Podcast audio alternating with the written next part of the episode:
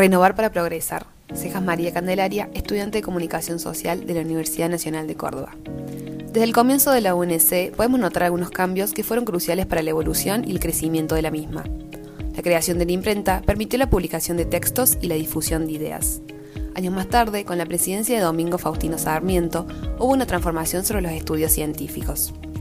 Pero el gran estallido llegó con la reforma de 1918 Luego de grandes luchas, los jóvenes lograron marcar su rol en la universidad y reclamar por sus derechos y ambiciones, dejando así un espíritu reformista que aún forma parte y siempre lo hará en la identidad universitaria. Otro hecho importante fue la sanción de la Ley de Educación Superior en el año 1995, que trajo con ella muchas disconformidades. En 2015 hubo un cambio en uno de sus artículos, el cual afirma que la educación es un derecho y no un servicio como antes estaba planteado. Como dije anteriormente, y me parece importante remarcar, el espíritu reformista que nació allí por el año 1918 aún sigue intacto en los alumnos, egresados y profesores que formamos parte de la vida universitaria. Creo firmemente que es algo que debemos mantener e imponer a las nuevas generaciones, ya que así se formarán personas críticas, eficientes y emprendedoras, que con conciencia ética y solidaria sigan luchando por mejorar la educación.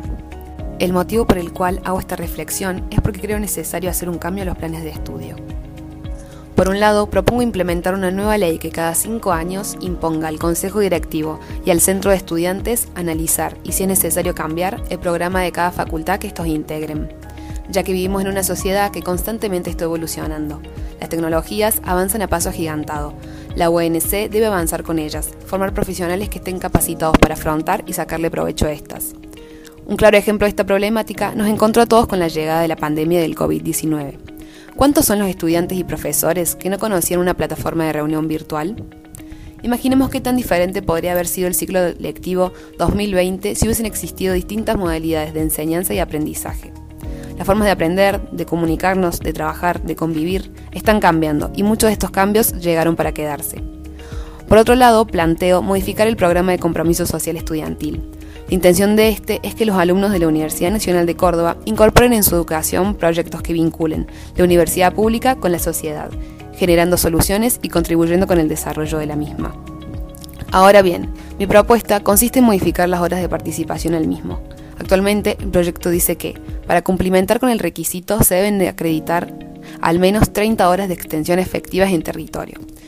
Sugiero triplicar las horas, que cada estudiante realice a lo largo de su formación tres acciones, tareas o proyectos, y además que una de ellas sea dirigida exclusivamente al cuidado del medio ambiente. Desde ya, muchas gracias.